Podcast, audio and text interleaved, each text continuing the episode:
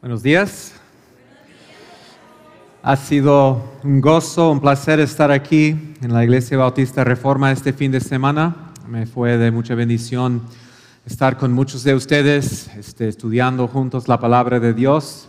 Y otra vez es un privilegio traer la palabra de Dios. Nuestro deseo siempre es que Dios nos hable por medio de su palabra. Entonces, lo que me toca a mí es lo que se llama exposición. Lo que me toca a mí es exponer la palabra de Dios, hacer lo mejor que pueda para explicar de una manera sencilla y aplicable lo que tenemos en su palabra. Y hoy vamos a estar viendo uh, un pasaje muy conocido, a lo mejor un pasaje que usted ya tiene memorizado, pero espero que Dios nos pueda hablar de una manera nueva y una nueva fresca hoy de su palabra. Entonces estamos aquí dependientes de Él, de la presencia de su Espíritu Santo, para iluminar nuestros ojos, mis ojos, sus ojos, nuestro entendimiento y para darnos corazones ah, humildes, ¿verdad? Para someternos a lo que Dios tiene para nosotros. Entonces vamos a empezar con oración y pedirle a Dios su, su presencia y su ayuda. Te damos gracias Dios por tu palabra, gracias por el privilegio de estudiarla, gracias que tenemos a las escrituras, tenemos las escrituras aquí en nuestras manos, enfrente de nosotros, qué bendición y privilegio es. Ayúdanos Dios por favor a ser fiel esta mañana al escuchar bien, a prestar atención a lo que tú tienes para nosotros por medio de este tu palabra. En el nombre de Cristo oramos. Amén. Romanos 8, por favor, Romanos 8. Sí, vamos a estar en versículos 28, de 28 al 30. Hace unos años un rabino judío norteamericano llamado ah, Harold Kushner escribió un libro muy famoso que se llamaba Cuando a la gente buena pasan las cosas malas. Rabino Kushner escribió este libro después de una tragedia terrible en su familia y después de ese evento estaba tratando de entender su situación y entender los caminos de Dios. Estaba tratando de comprender cómo es que el Dios de la Biblia dejaría que cosas así pasaran en la vida de la gente. Y él en su libro llegó a una conclusión. Su conclusión era, oh Dios es bueno, oh Dios es todopoderoso, pero no puede ser ambos, él dijo. Dijo, si, si Dios es bueno y Dios es todopoderoso, pues si fuera así, no dejaría que las cosas malas pasarían en las vidas de las personas buenas, pero las cosas malas sí, sí pasan, son parte de nuestras vidas. Entonces, él concluyó que tenemos que o negar el poder de Dios o negar la bondad de Dios. Si Dios es todopoderoso, eso implica que Él no es un Dios bueno. Pero si concluimos que Él es un Dios bueno, tenemos que simplemente concluir que aunque es bueno, es incapaz de controlar las circunstancias difíciles de la Biblia. Esas circunstancias, Él dijo, al final de cuentas están fuera de, su control. Bueno, hermanos, el problema de Rabino Kushner no es un problema nuevo para la raza humana. Por miles de años el hombre ha estado tratando de entender a Dios a la luz de las circunstancias de la, vida. Y al final de cuentas la pregunta es si podemos confiar en Dios o no en, en los tiempos y en las circunstancias difíciles de nuestra vida. Podemos confiar que Él primero es un Dios que nos ama, un Dios bueno y segundo, que Él es un Dios capaz de cambiar o de controlar las circunstancias que nos enfrentamos. Y es una pregunta que todos hemos hecho. ¿Por qué? ¿Por qué Dios? ¿Por qué me está pasando esto? ¿Por qué has dejado que esa cosa pasara en mi vida? Y esa esta pregunta, es esta pregunta que el apóstol Pablo está respondiendo en, nuestro pasaje. ¿Por qué pasan las cosas malas en las vidas de las personas que son hijos de Dios? ¿Por qué sufren los cristianos las dificultades? ¿Por qué a veces tienen los cristianos enfermedades como el cáncer? ¿Por qué sufren eh, accidentes automóviles? Si Dios es bueno y Dios es todopoderoso, ¿por qué pierden sus trabajos los cristianos a veces? ¿Por qué sufren pérdida o escasez económica? ¿Por qué? Podríamos seguir con esas preguntas. ¿Por qué? ¿Por qué? ¿Por qué? Bueno, Pablo comienza aquí en nuestro pasaje diciéndonos algo que ya, ya debemos saber. Dice Pablo, y que sabemos que, sabemos que.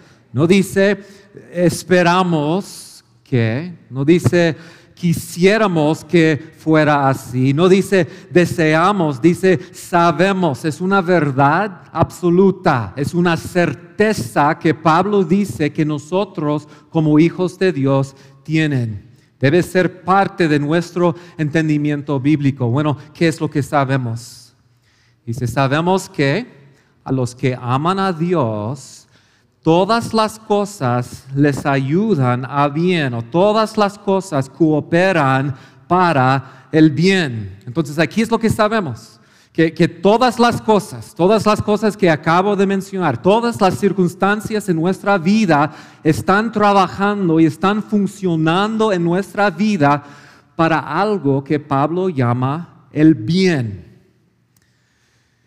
Sabemos que eso es una verdad absoluta, es algo que todos como cristianos debemos creer, que todo que pasa en nuestra vida, sea lo que sea, es, está siendo usado por Dios para nuestro bien. Y sabemos, hermanos, que del contexto que esas palabras, todas las cosas, incluyen las cosas malas, las cosas que normalmente llamaríamos las cosas malas o sea, nos es fácil ver cómo todas las cosas buenas cooperan para nuestro bien, pero Pablo quiere que sepamos que todas las cosas malas en la vida cooperan para nuestro bien. Podemos ver eso del contexto. Pablo empieza en versículo 18 con este pasaje.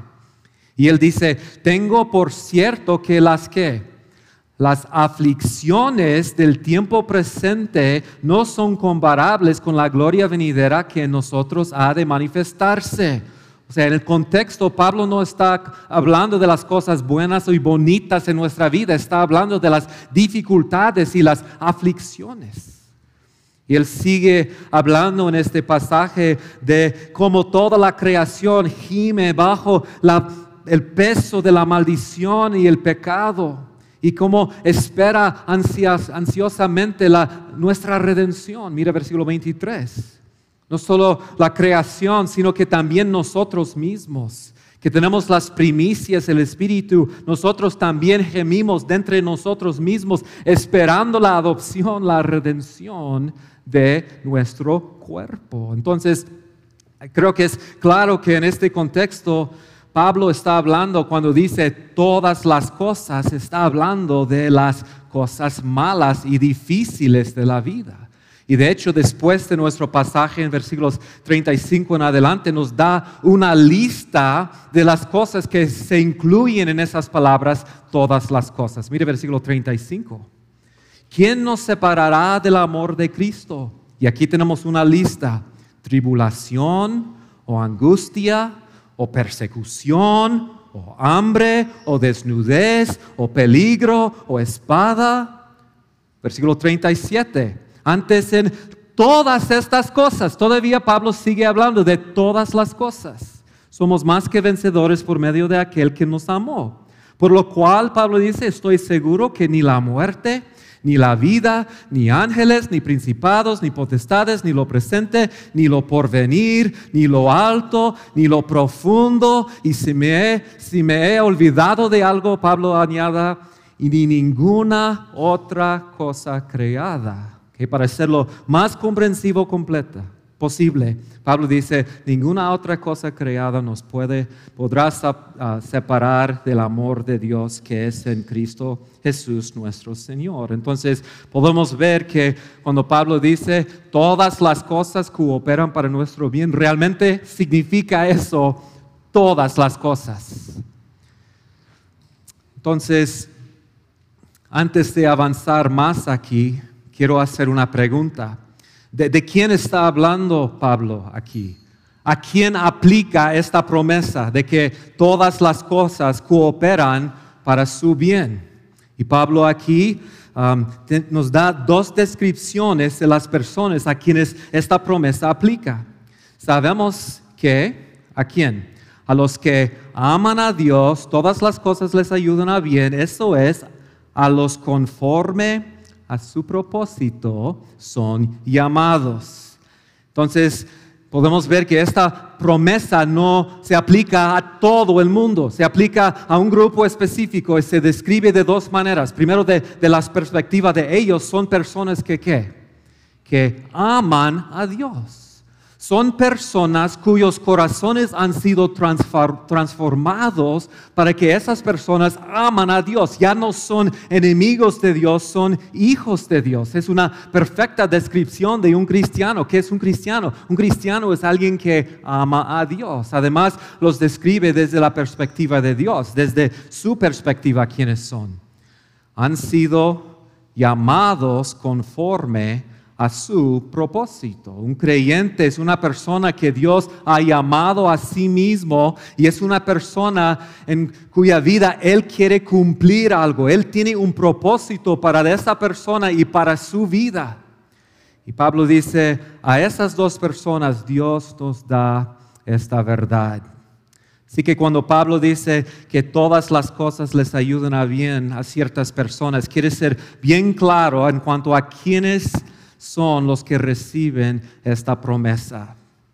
Ahora déjame entonces resumir lo que hemos visto hasta este momento. Pablo en este versículo dice que nosotros, ok, creyentes cristianos, las personas que aman a Dios, las personas que han sido llamados conforme a su propósito, ok, estas personas saben, algo, saben algo que Pablo dice tiene que ver con todas las cosas, todas las circunstancias de la vida. Y esa verdad es que Dios está usando todas las circunstancias de la vida para cumplir un propósito que Él llama el bien. Entonces sabemos que todo que Dios hace es parte de un gran plan o propósito. Entonces eso nos lleva a dos preguntas. La primera pregunta es, ¿qué es el bien? Todas las cosas nos ayudan, todas las cosas cooperan para un bien. Es la primera pregunta, ¿qué es el bien? Y la segunda pregunta es, ¿qué es el propósito a que Él nos ha llamado? Y Pablo responde a esas dos preguntas en versículos 29 y 30. Y ahí podemos ver que las dos preguntas son conectadas, pero antes de desempacar a versículos 29 y 30, quiero hacer dos comentarios ac- acerca de este pasaje. Primero, quiero hacer un comentario acerca de la conexión entre versículo 28 y versículos 29 y 30. Ok. Es bien importante que versículo 28 solo no tiene una idea completa. El versículo 28 nos lleva a versículos 29 y 30. 28 levanta esas dos preguntas, pero no nos da la respuesta. Y mi punto, hermanos, es que tenemos que leer Romanos 8, 28, un pasaje muy conocido y muy usado mucho. Tenemos que usar ese versículo en su contexto. Porque si no vemos el contexto, ¿qué es lo que vamos a hacer con ese versículo? Vamos a usar ese versículo para sacar cualquier conclusión que quisiéramos sacar. O sea, oh, está bien hermano, no te preocupes. Todas las cosas saldrán para bien. ¿Chocaste tu carro? No, no importa. Dios te va a dar un coche mejor. O sea, si no le dejemos que el texto nos diga lo que es el bien, vamos a poder injertar en esa palabra cualquier idea, cualquier bendición, cualquier bien que quisiéramos sacar del pasaje. Por eso necesitamos los dos versículos siguientes. Además, el segundo comentario es que quiero comentar sobre lo que Pablo está haciendo en estos, versículos, especialmente en versículos 29 y 30.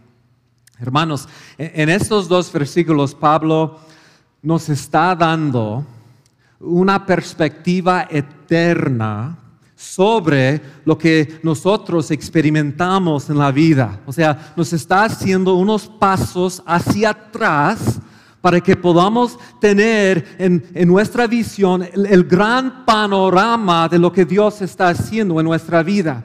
Lo que Pablo quiere es que nosotros veamos nuestras circunstancias a la luz de algo más grande y más amplio que Dios está haciendo. Nuestro problema es que muchas veces cuando nos encontramos en situaciones difíciles y en momentos de sufrimiento, estamos tan enfocados en nuestras circunstancias que no podemos verlas a la luz de algo más amplio que Dios está haciendo. Y quizá más que cualquier otro pasaje de la Biblia, este pasaje nos ayuda a ver cómo todas las cosas y todas las circunstancias de la vida, aún las más feas, son parte de un plan y una historia más amplia.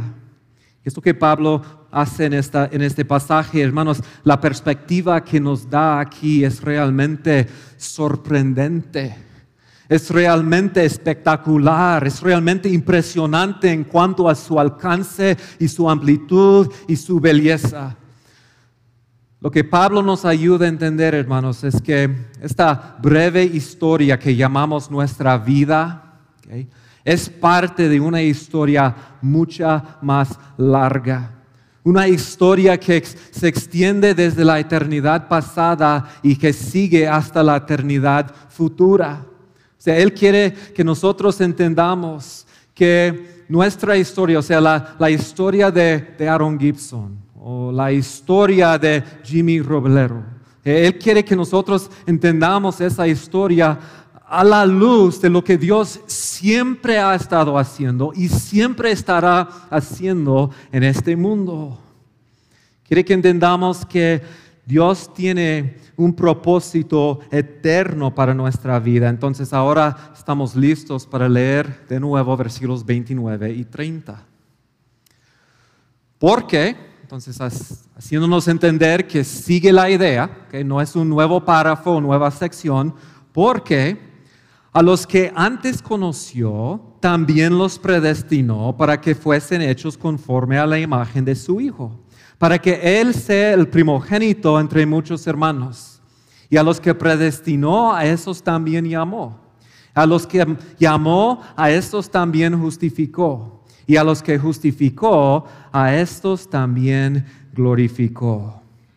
Ahora aquí, hermanos, Pablo usa cinco palabras que describen el alcance, eh, el alcance o la, amplitud de nuestra salvación. Y otra vez, empieza en la eternidad pasada y sigue hasta la eternidad futura. Empieza con conociéndonos de antemano, antes conoció y sigue hasta glorificó. Y aquí Pablo está en este pasaje, describe, está describiendo cinco momentos en nuestra historia. Otra vez, cuando nosotros normalmente pensamos en nuestra historia y en los momentos más importantes, pensamos en nuestro nacimiento, ¿verdad? O sea, normalmente consideramos nuestra historia desde cuál momento? Desde el nacimiento hasta la muerte. Y Pablo nos está diciendo que nuestra historia no comenzó con nuestro nacimiento. Aquí nos explica cinco momentos de nuestra historia en, las cuales Dios, en los cuales Dios estaba trabajando y obrando de parte de nosotros. Primero empieza otra vez en la eternidad pasada con antes conoció. Dios nos conoció de antemano. Y la idea se refiere a lo que Dios hizo antes de la fundación del mundo para soberanamente conocernos y escogernos. En la Biblia, cuando la Biblia dice que Dios nos conoce, no está hablando de un conocimiento intelectual, porque Él conoce qué? Todas las cosas pero de una manera especial si somos los hijos de Dios. Dios nos conoce. Eso que Dios dice, por ejemplo, a Israel en Amós 3.2, cuando dice a la nación de Israel, a vosotros solamente, solamente he conocido de todas las familias de la tierra. Obviamente Dios sabe de, conoce de todas las familias de la tierra, pero de, ese pueblo especialmente, ese pueblo había conocido, había escogido, entonces Dios desde antes de la fundación del mundo nos conoció. El segundo momento en nuestra historia, ¿cuál es la siguiente palabra? A los que antes conoció también qué? Los predestinó. El segundo momento en nuestra historia. Esta palabra significa determinar o decidir algo de antemano. Los que Dios conoció de antemano también los predestinó. Los predestinó para que fueran receptores de su gracia. Es la palabra que Pablo usa en Efesios capítulo 1, cuando él dice que Dios nos escogió en Jesús antes de la fundación del mundo y en amor nos predestinó, misma palabra, para ser adoptados hijos suyos. Entonces esas dos palabras, antes conoció y predestinó, Pablo explica, con esas dos palabras, Pablo explica que nuestra experiencia, hermanos, de la salvación comenzó no con nuestro nacimiento, no con el momento de nuestra salvación, sino que comenzó cuando? Antes de la creación, antes de la fundación del mundo. Pero nuestra historia sigue. Número tres, la tercera palabra es nos llamó. El tercer momento en nuestra historia espiritual. Todos, Pablo dice, todos que Dios conoció, los predestinó. Y todos que predestinó, los que los llamó. Esta palabra habla de lo que pasa en el momento de nuestra salvación, cuando nosotros escuchamos el Evangelio en Dios y Dios nos llama a sí mismo. Es un llamado soberano que resulta en nuestra salvación. Nosotros entendemos, hermanos, que alguien no puede venir a Dios aparte de una obra soberana de Dios en su corazón. El hombre natural no recibe las cosas de Dios y necesita que Dios haga algo que él mismo no puede hacer. Por eso, cuando compartimos el Evangelio, ¿qué hacemos? Oremos. Oremos porque entendemos que en ese momento Dios tiene que hacer algo que ni yo ni esa persona puede hacer. Por eso Jesús dijo, ninguno puede venir a mí si el Padre que me envió no le trajere. Ninguno puede venir a mí, dijo Jesús, si no le fuere dado del Padre. Entonces Dios nos llama a sí mismo para que recibimos el mensaje del Evangelio. Y cuando Dios hace eso, ¿qué es el resultado? Número cuatro, los que ha llamado también ha justificado. Y es lo que pasa también en el momento de nuestra salvación, cuando Dios nos declara como pecadores, inmerecidos, como pecadores, Dios nos declara justos delante de Él, legalmente justos, no culpables, aunque somos pecadores, nos libra de la condenación nos da arrepentimiento y fe para que podamos confiar en el sacrificio perfecto de su Hijo. En ese momento nos declara justos, ya no bajo la condenación, no bajo la ira de Dios. Y Pablo dice que todos que Dios justifica, también que el quinto momento nos glorificó y usa un verbo pasado para confirmar que es algo ya hecho en la mente y en, en el corazón de Dios. Entonces, hermanos, tenemos aquí cinco palabras que forman lo que muchas veces se llama la cadena de oro de la salvación. Son cinco cosas que Dios hace en nuestra vida para cumplir sus propósitos en nuestra vida. Hermano, tu vida, tu historia no comenzó otra vez cuando naciste y no terminará cuando mueres. Tu historia comenzó en la eternidad pasada cuando Dios te conoció y te predestinó y continuará hasta la eternidad futura, al final de esta época, cuando regrese Jesucristo y tú eres resucitado y transformado completamente en la glorificación a la imagen de su Hijo. La glorificación es lo que pasa en el momento de la venida de Cristo, cuando nuestro cuerpo y nuestra alma está completamente transformada para ser una nueva creación. Toda esta historia, hermanos, tiene una meta Estoy tomando el tiempo para explicar estas palabras porque quiero que veamos que estas verdades teológicas, a lo mejor para algunos de ustedes poco teóricas, estas verdades tienen implicaciones prácticas, masivas en nuestras vidas.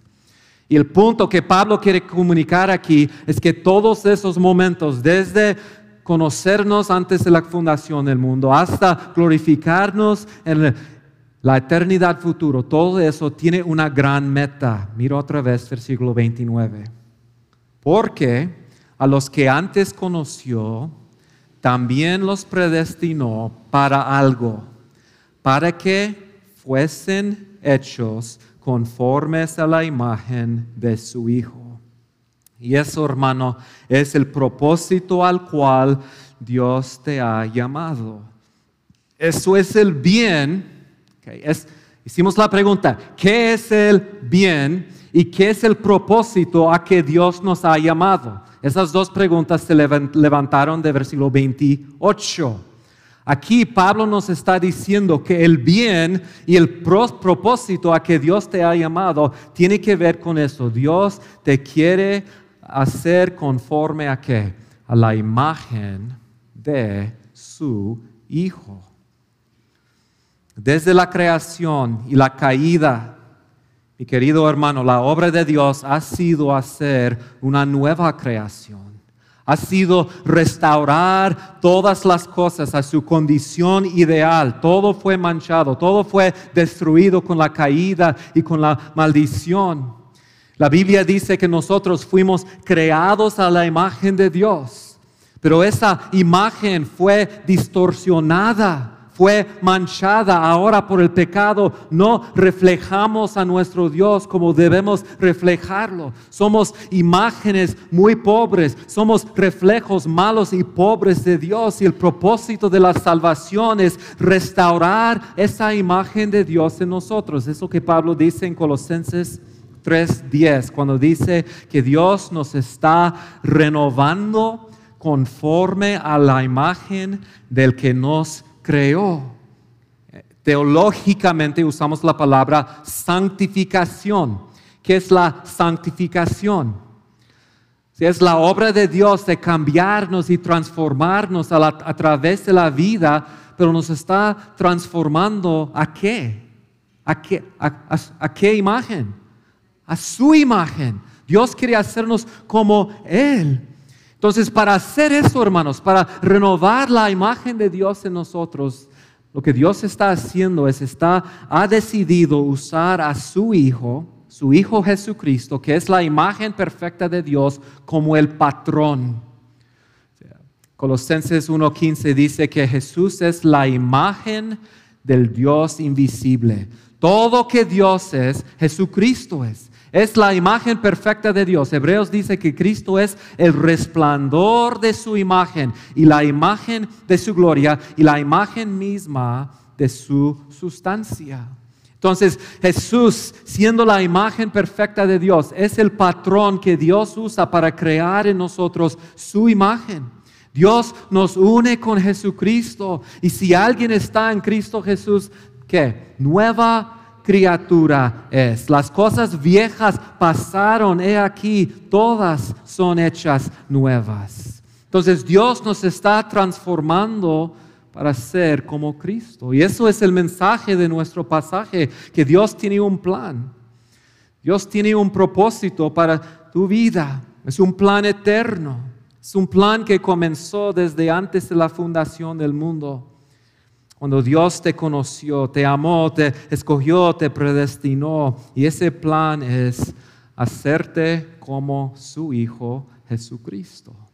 Su plan es hacernos, hermanos, más pacientes, más amorosos, más bondadosos, más santos, más generosos, más gozosos, más contentos, más sumisos, más gentiles, hacernos menos egocéntricos o temerosos o orgullosos o críticos o chismosos. Quiere transformarnos para que seamos como su Hijo Jesucristo. ¿Y cómo lo hace? Bueno, nuestro pasaje nos da la respuesta. ¿Qué es lo que Dios hace en nuestra vida para cambiarnos y transformarnos a la imagen de su Hijo? Según Pablo, Dios usa qué? Todas las cosas, todas las circunstancias de la vida Cada día tengo encuentros con personas, cada día tengo, eh, tengo experiencias. Toda la vida, mi vida está llena de experiencias y encuentros y relaciones y Pablo dice que Dios soberanamente toma todas esas cosas, aún las cosas malas y difíciles de nuestra vida, y las usa para cambiarnos y transformarnos a la imagen de su Hijo. ¿Cómo funciona eso? Bueno, hermanos, creo que podemos entender eso, que, que, el bien es que seamos, que seamos transformados a su imagen y Dios usa las cosas malas podemos pensarlo de una manera muy práctica. Si, si no soy una persona paciente, si soy impaciente, si tengo ese pecado en mi vida, ¿qué es lo que Dios va a traer a mi vida para hacerme más paciente? No va a traer tiempos fáciles y agradables a mi vida, porque los tiempos fáciles y agradables no me transforman. O sea, va a traer a mi vida circunstancias difíciles que transforma mi vida y me hacen qué? Más paciente. Va a traer a mi vida a personas que me cuestan. O sea, me cuesta amar a esas personas, me cuesta tener paciencia con esas personas. Si Dios quiere fortalecer mi fe, o sea, hacer mi fe más fuerte, ¿qué va a hacer? La va a probar. Va a poner en mi vida circunstancias que requieren que yo confíe más en Él que ejercitan los músculos de mi fe para que pueda aprender a descansar y confiar completamente en Él. Si Dios quiere hacerme menos crítico, ¿qué va a hacer? Quizá va a traer a mi, vida a personas que me critican a mí. Puede ser. Pero el punto es que Pablo quiere que entendamos que todas las cosas de la vida, y otra vez hemos visto una lista larga de esas cosas, todas esas cosas son parte del plan de un Dios que es bueno y es soberano sobre todas las cosas. Y está obrando todos los días, en cada momento de cada día está obrando y trabajando en mi vida y trayendo a mi vida experiencias y trayendo a mi vida a personas. Y está haciendo todo eso conforme a un propósito a que Él me ha llamado, un propósito que comenzó en la eternidad pasada cuando me conoció y me predestinó y un propósito que sigue a través de mi vida es lo que estaba pasando cuando Dios me llamó a sí mismo y me justificó y es lo que va a seguir haciendo hasta el día que Él me transforma perfectamente a la imagen de su Hijo, el día de mi glorificación. Entonces, hermanos, esta verdad otra vez yo creo que tiene implicaciones enormes y prácticas para nuestra vida. Debe transformar la manera en que nosotros consideramos, consideramos las diferentes circunstancias de nuestra vida. Entonces quiero mencionar varias maneras en las cuales Romanos 8, 28 al 30 nos ayuda en nuestra vida diaria. Primero, entender Romanos 8, 28 al 30 me da seguridad, hermanos, en medio de circunstancias difíciles me da seguridad en medio de circunstancias difíciles. Eso es el propósito de esa cadena de oro.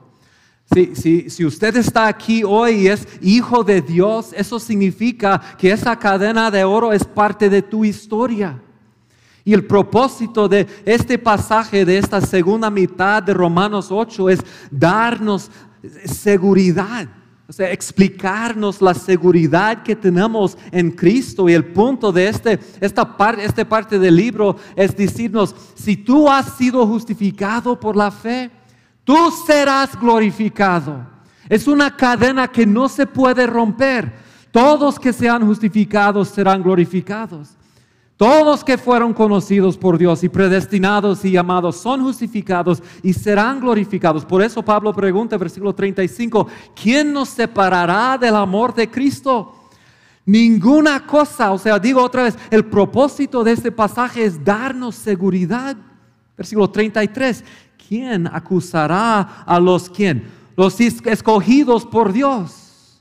Nadie, Dios es el que justifica. Y si Dios nos ha justificado, podemos ser 100% seguros que también nos glorificará. El propósito es en medio de la experiencia de todas las cosas, cuando estamos en medio de esas circunstancias, ¿cuál es la tentación que tenemos? A lo mejor Dios no me ama, a lo mejor Dios me ha abandonado. Pablo está diciendo, no, todas esas cosas no indican que Dios te ha, abandonado. Todas esas cosas son medios que Dios está usando en tu vida, vida para cumplir sus propósitos. Y nuestra historia no comenzó con nuestra salvación. O sea, Pablo quiere que sepamos que ese llamamiento y esa justificación tiene su ancla bien cimentada en los propósitos de Dios desde antes de la fundación del mundo. Eso nos debe dar, hermanos, seguridad en medio de tiempos difíciles.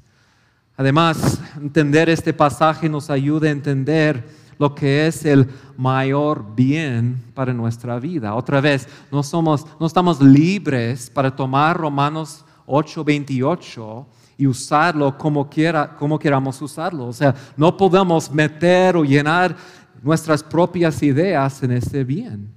Dios ha definido el bien. Dios es el que tiene el propósito.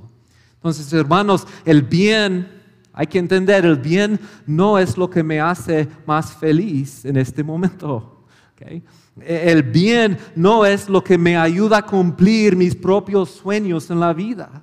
Otra vez, muchos ven Romanos 8, 28 así. Dios te va a dar un mejor coche porque tu coche chocó. No, no, eso no es el bien. El bien es qué? El bien es transformarnos a la imagen de su Hijo y eso me ayuda a ajustar mis prioridades, me ayuda a orar de una manera diferente. No oraré simplemente que Dios arregle mis situaciones o que Dios me saca de las situaciones difíciles. Voy a orar que Dios use esas circunstancias para cumplir sus propósitos en mi vida. Si entiendo Romanos 8, 28 al 30, voy a entender que cada prueba, cada tragedia, cada problema o crítica contra mí, o cada ataque contra mi integridad, o cada pecado contra mí, o cada pérdida que sufro, cada frustración, cada plan que falla, cada tristeza, cada decepción o cada conflicto, puede ser visto como el medio que Dios usa para cumplir mi mayor gozo y su mejor gloria y eso es transformarme a la imagen de su Hijo. Entonces yo, si entiendo eso y si me he sometido a eso, oraré como Jesús oró. Jesús dijo que, Dios, quítame de eso. No quiero ir a la cruz, pero que no sea mi voluntad, sino tu voluntad. Porque Él tiene un Padre celestial soberano y ha confiado su vida en las manos de ese Dios y Padre Celestial soberano. Entonces puede dejar las cosas en la mano, las manos de Dios. Eso no solamente cambiará mi forma de orar, cambiará mi forma de evaluar mi vida. Mi pregunta siempre será, ¿estoy siendo más y más transformado a la imagen de Cristo? Si me he dado cuenta que tengo un pecado en mi vida como un espíritu crítico, por ejemplo Puedo ver que este año soy menos crítico que el año pasado. Veo avance y crecimiento en mi vida. Soy menos enojón este año que hace dos años. Soy más paciente, más amoroso. Porque eso es lo que Dios quiere cumplir en mi vida. Dios, tiene un plan eterno para mí, es transformarme.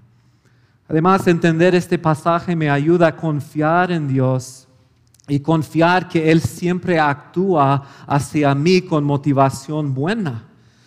Mira versículo, mira versículo 31. ¿Qué pues diremos a eso? Si Dios es que por nosotros, ¿quién contra nosotros? O sea, muchas veces pensamos que si estamos sufriendo, la conclusión es, Dios está enojado conmigo. Sea, si yo sufro es porque he hecho algo mal y Dios me está castigando. O sea, es la ira de Dios en mi vida, pero este pasaje me ayuda a entender que Dios nunca actúa hacia mí en ira y en enojo. Hermanos, Jesús llevó la ira de Dios en la cruz. Cuando yo sufro no es la ira de Dios, siempre es la mano de Dios que se ha extendido hacia mí para hacerme bien Y en el momento puede ser que ese propósito bien duele. ¿Por qué duele? Porque Dios está trabajando y obrando y sacando cosas de mi vida que no deben estar allí. Escuchen bien, hermanos, Dios jamás extiende su mano, Dios jamás me pone un dedo sino para hacerme bien. Cada acción de Dios hacia mí es para hacerme bien. E, es diferente, les estaba diciendo ayer en la clase, es diferente a nuestra forma de ser como padres humanos. A veces, como pecadores, tenemos que ser honestos, a veces extendemos nuestras, nuestras manos a nuestros hijos en enojo. Y decimos cosas en enojo, en molestia, para lastimar. Dios nunca hace eso. Si Dios extiende su mano hacia mí, siempre es para hacerme bien. Y eso implica, hermanos, que a veces me tiene que disciplinar como un Padre celestial, pero no debemos ver eso como castigo, o sea, como si Dios estuviera haciéndome pagar por el mal. Si Dios me disciplina es porque me quiere corregir, porque el amor está trabajando en mi vida, vida para hacerme más y más como Cristo. No debo pensar, vaya, ¿qué he hecho? Dios está enojado conmigo. No, Dios te ama y a lo mejor sí Dios está castigando, pero eso es para tu bien y la respuesta es someterte a ese bien que Dios está cumpliendo en tu vida y agradecerle a Dios por lo que está haciendo y tratar de entender lo que Dios quiere hacer para hacerte más como su hijo. Entender Romanos 8, 28 al 30 me ayuda a entender que todas las cosas realmente significan todas las cosas. No solamente está hablando Pablo de las cosas grandes, las tragedias de la vida también está hablando de las cosas diarias, las cosas normales. Puede ser una pareja difícil o un hijo rebelde o algo muy pequeño como un rasguño en mi auto, un celular perdido, tráfico malo, la cena quemada. ¿Se lo ves? Dios está allí en cada momento, allí está Dios. Nunca anda por otro lado. Dios siempre está ahí en tu vida, soberanamente arreglando y trabajando en tu vida para cumplir un bien en tu vida. Eso me ayuda a ser más paciente en el sufrimiento. Muchas veces, como he dicho, cuando sufrimos nuestra tendencia es dudar que Dios es bueno, dudar el amor de Dios. Y normalmente no comenzamos así. O sea, cuando empiezan las dificultades, quizá al inicio podemos decir, está bien, todo está en las manos de Dios, voy a confiar en Él. Lo que nos cuesta es permanecer fiel en medio de sufrimiento largo. O sea, es una cosa perder el trabajo, es otra cosa tener que esperar varios meses para encontrar otro. Eh, es una cosa ser enfermo por un tiempo, pero cuando la enfermedad continúa y sigue por años, es más difícil. Eso nos da paciencia en medio de la dificultad y la tribulación. Saber que Dios no tiene prisa en nuestra vida. Aún el apóstol Pablo dijo que Dios puso en su vida un aguión en la carne Parece que era una enfermedad o algo así. Y Pablo le pidió a Dios tres veces que Dios quitara esa cosa. Y Dios dijo que no. Dios dijo, tengo un propósito para ti. Estoy haciendo algo en tu vida. Mi gracia para ti es suficiente. Y muchas, muchas veces queremos que la gracia de Dios en nosotros sea gracia para quitar la tribulación. Y muchas veces, normalmente, la gracia de Dios no es gracia para quitar la tribulación, es gracia para trabajar en y a, favor de nosotros en medio de la tribulación. Mi gracia es suficiente, Pablo, y tú vas a saber más de esa gracia y más de mi poder en tu vida si tú permaneces fiel en eso. Y Pablo dice, entonces puedo regocijarme aún en la tribulación porque la gracia de Dios y el poder de Dios es suficiente en mi vida. Entender este pasaje me, me proteja entonces de intentar entender todo que Dios está haciendo. al final de cuentas jamás voy a saber todas las cosas que Dios está haciendo en mi vida. ¿Se acuerdan de la historia de Job? en la historia Job nunca sabía lo que había pasado, no sabía que Satanás había ido al cielo para pedirle permiso de Dios de enviarle tribulación. Job era un hombre bueno, pero no era un hombre perfecto. Y a través de la historia, él empezó a criticar a Dios y cuestionar a Dios. Pero Dios sigue fiel en su vida, Dios sigue trabajando en su vida. Y al final de la historia, Job reconoce, fui mal cuando culpaba a Dios, fui mal cuando cuestionaba a Dios. Y él dijo a Dios, sé bien que tú lo puedes todo, que no es posible frustrar ninguno de tus planes, Dios. ¿Quién es este? Has preguntado, que sin conocimiento oscurece mi consejo.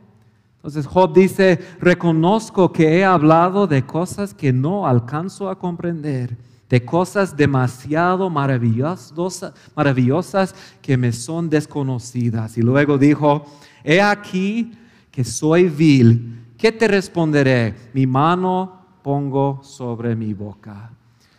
Dios nos llama a permanecer fiel y pacientes, aun si no entendemos lo que Dios está haciendo. Y finalmente, hermanos, este pasaje nos proteja de hacer a nosotros mismos el centro de la historia y el centro del universo. Sí, Dios está trabajando y haciendo todo esto para, para nuestro bien, pero hay una motivación aún más grande que Él tiene. Mire versículo 29.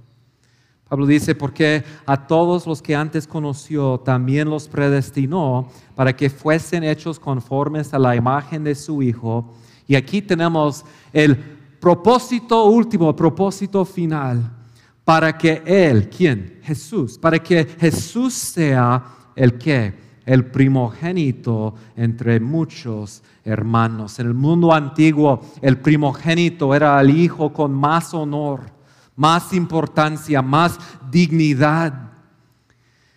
Al cambiarnos y transformarnos a la imagen de Jesús, Dios está haciendo algo increíble. Dios está glorificando y exaltando a su Hijo Jesucristo. Se ha dicho que la imitación es la forma más sincera de adulación.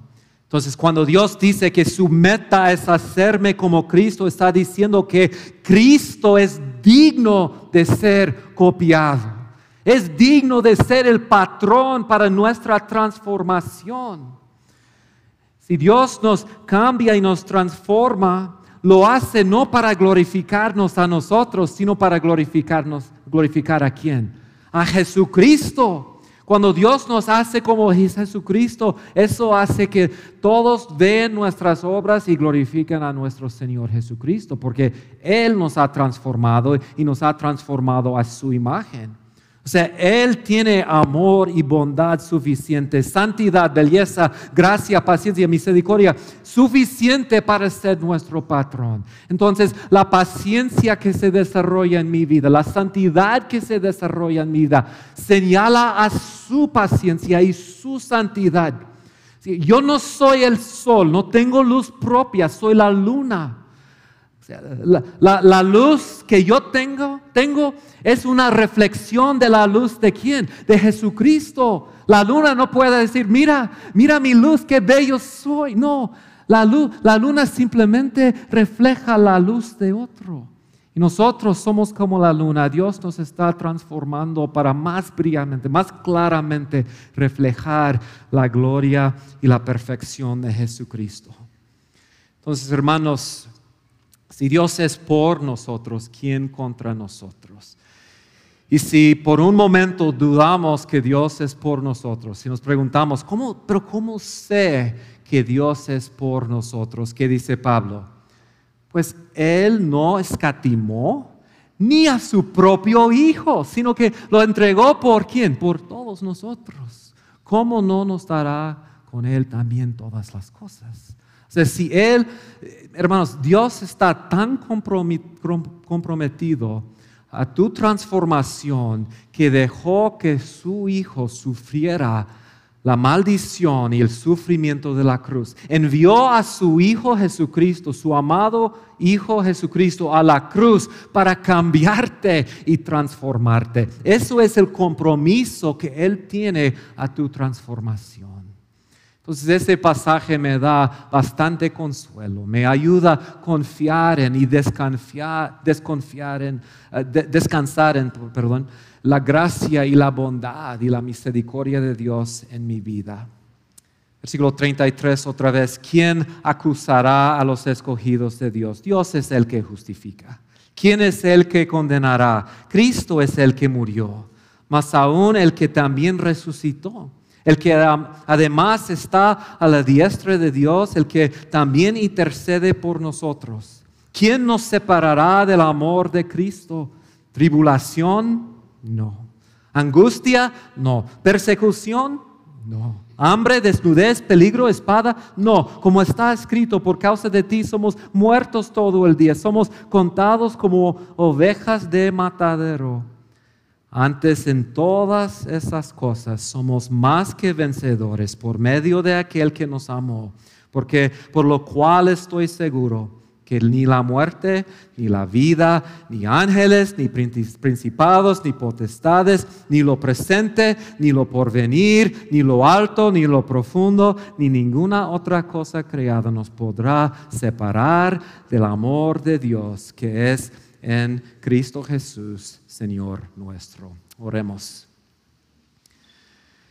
Te damos gracias, Dios, gracias por tu palabra. Gracias por el ánimo y el consuelo que nos da. Gracias, Dios, por la seguridad que tenemos de que tú eres por nosotros, que tú antes de la fundación del mundo nos conoció, puso su amor soberano sobre nosotros Tú nos predestinó. Gracias Dios por esas bendiciones. Gracias por ese día que tú nos llamaste a ti, a ti, mismo y tú nos justificaste, nos declaraste justo delante de ti. Gracias Dios que estás comprometido, que has llamado conforme a ese propósito de transformarnos a la imagen de tu Hijo un día siendo glorificado perfectamente, transformados completamente a la imagen de tu Hijo. A Él sea la gloria por los siglos de los siglos. Amén.